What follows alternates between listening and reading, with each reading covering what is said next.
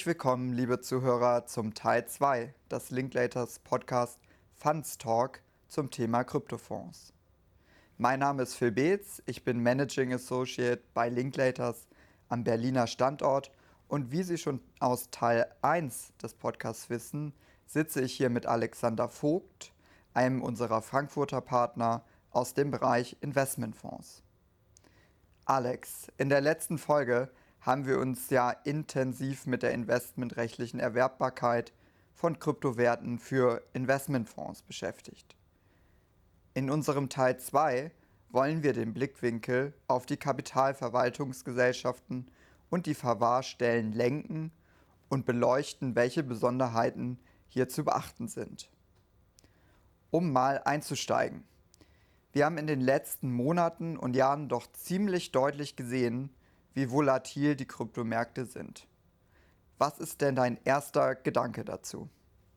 Das muss eine KVG bei der Ermittlung des Fonds-Nettovermögenswerts vor Herausforderungen stellen. Insbesondere wenn der Vermögensgegenstand nicht zum Handel an einer Börse oder einem anderen organisierten Markt zugelassen ist. Weil ich dann nicht den Kurswert ansetzen kann, so wie es 168 Absatz 2 KGB vorsieht, sondern der Verkehrswert von der KVG mit anderen geeigneten Bewertungsmodellen unter Berücksichtigung der aktuellen Marktgegebenheiten ermittelt werden muss. Wie überträgt die KVG denn ihre regulatorischen Pflichten bezogen auf die Bewertung der Vermögensgegenstände in ihrem Fonds in die Kryptowelt?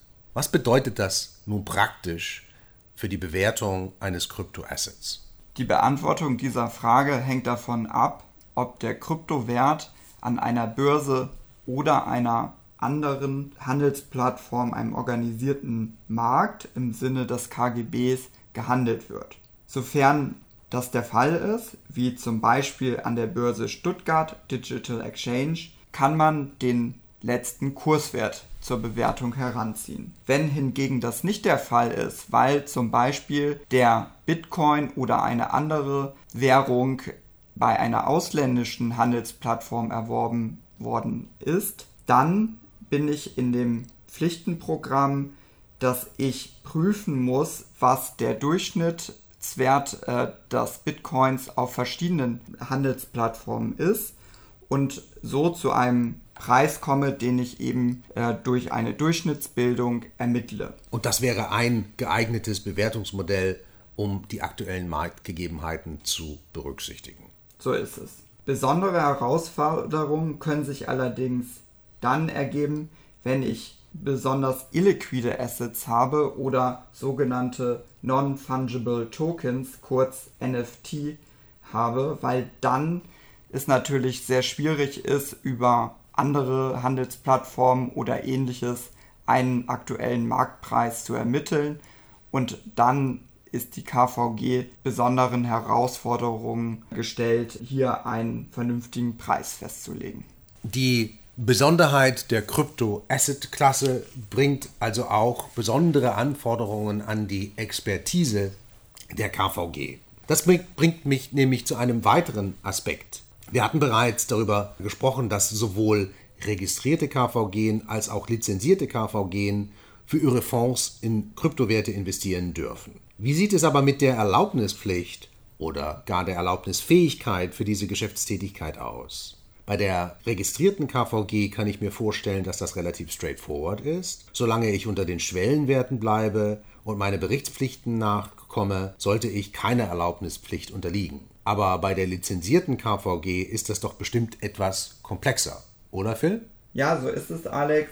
Vielleicht ein kurzer Gedanke noch zu der registrierten KVG. Hier ist es natürlich bei der Investition in Kryptowerten durchaus anspruchsvoll, die Schwellenwerte, nämlich mit Leverage bis zu 100 Millionen und ohne Leverage bis zu 500 Millionen einzuhalten und auch zu beobachten. Denn wir haben ja in den vergangenen Monaten, aber auch in den vergangenen Jahren gesehen, wie volatil solche Kryptoassets sein können. Darüber hinaus muss eine registrierte KVG natürlich auch ihren allgemeinen Sorgfaltspflichten gegenüber den Anlegern nachkommen, um keine Haftungsrisiken auszulösen, sodass sie insbesondere auch sich den notwendigen Sachverstand einholen muss, um die Sicherheit der Anlage zu gewährleisten. Bei der lizenzierten KVG ist das Bild, wie du ja bereits angesprochen hast, noch etwas komplexer. Denn die lizenzierte KVG muss prüfen,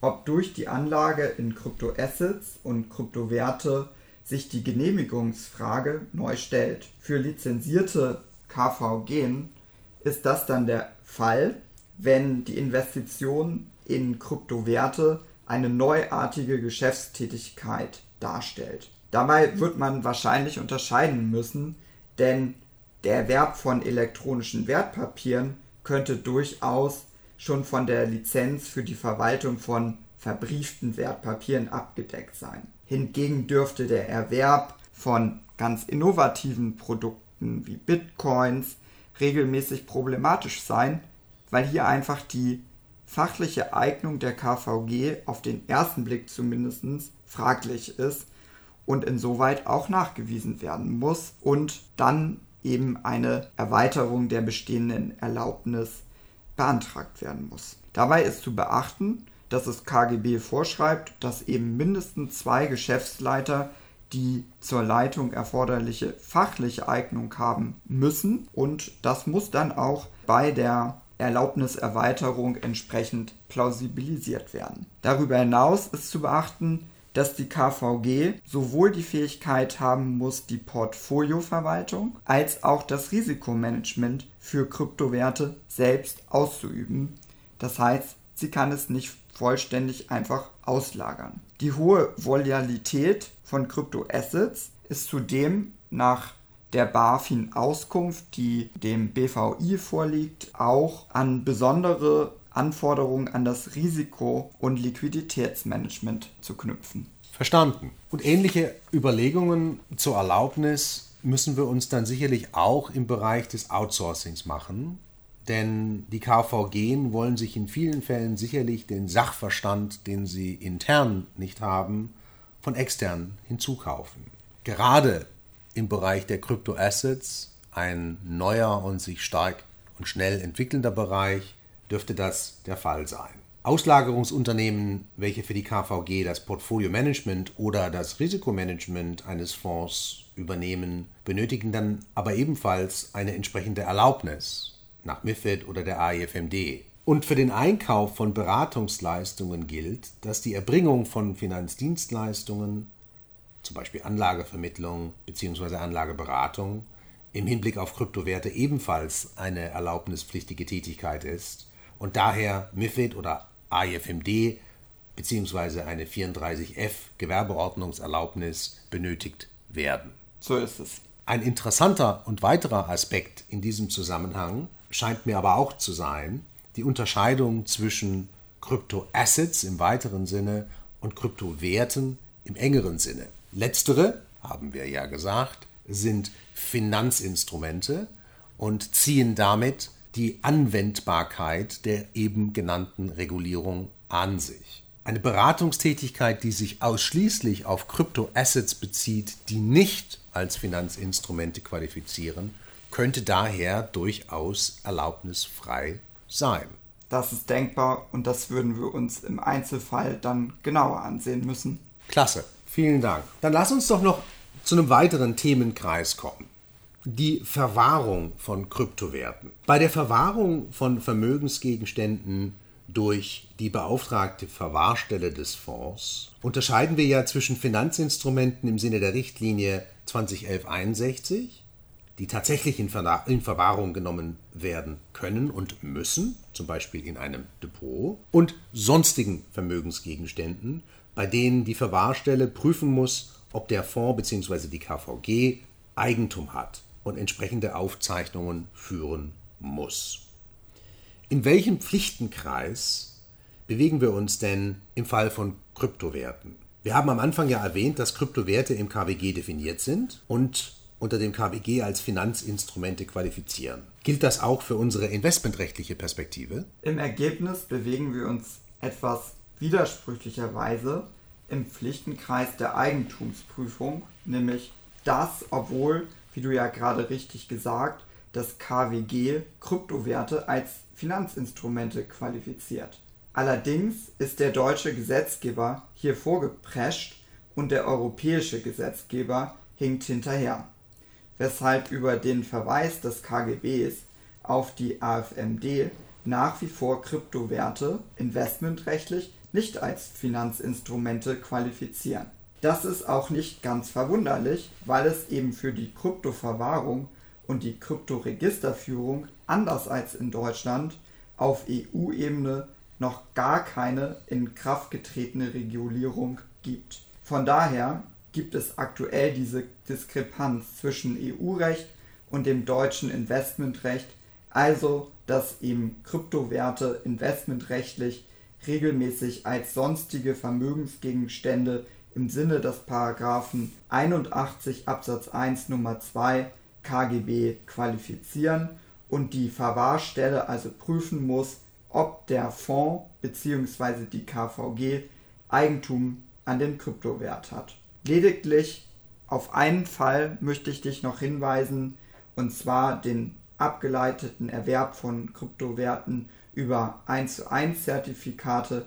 Diese stellen auch nach EU-Recht Finanzinstrumente dar und können entsprechend verwahrt werden. Wenn wir uns den Pflichtenkreis der Verwahrstelle aber auf die Eigentumsprüfung hin anschauen, so stellen wir fest, dass das durchaus auch wiederum mit Schwierigkeiten verbunden sein kann. Und zwar schlicht und ergreifend deshalb, weil das deutsche Zivilrecht, aber auch das europäische Zivilrecht noch gar nicht auf die konkreten Anforderungen zur Prüfung des Eigentums und anderen Transfervoraussetzungen bei Kryptowerten zugeschnitten worden ist. Und damit sind in der Praxis und damit auch für die Verwahrstelle große Schwierigkeiten verbunden und diese werden noch komplexer, weil wir häufig bei Kryptowerten ja auch von grenzüberschreitenden Sachverhalten reden.